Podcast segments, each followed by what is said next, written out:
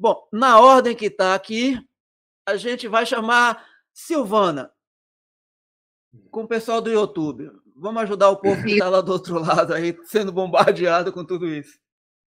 Muita informação, né, Haroldo? Mas vamos lá.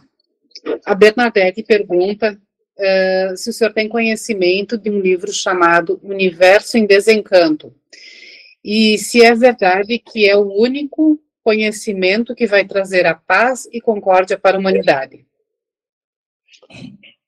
O único conhecimento que vai trazer paz e concórdia é o entendimento de que todos são uma coisa só.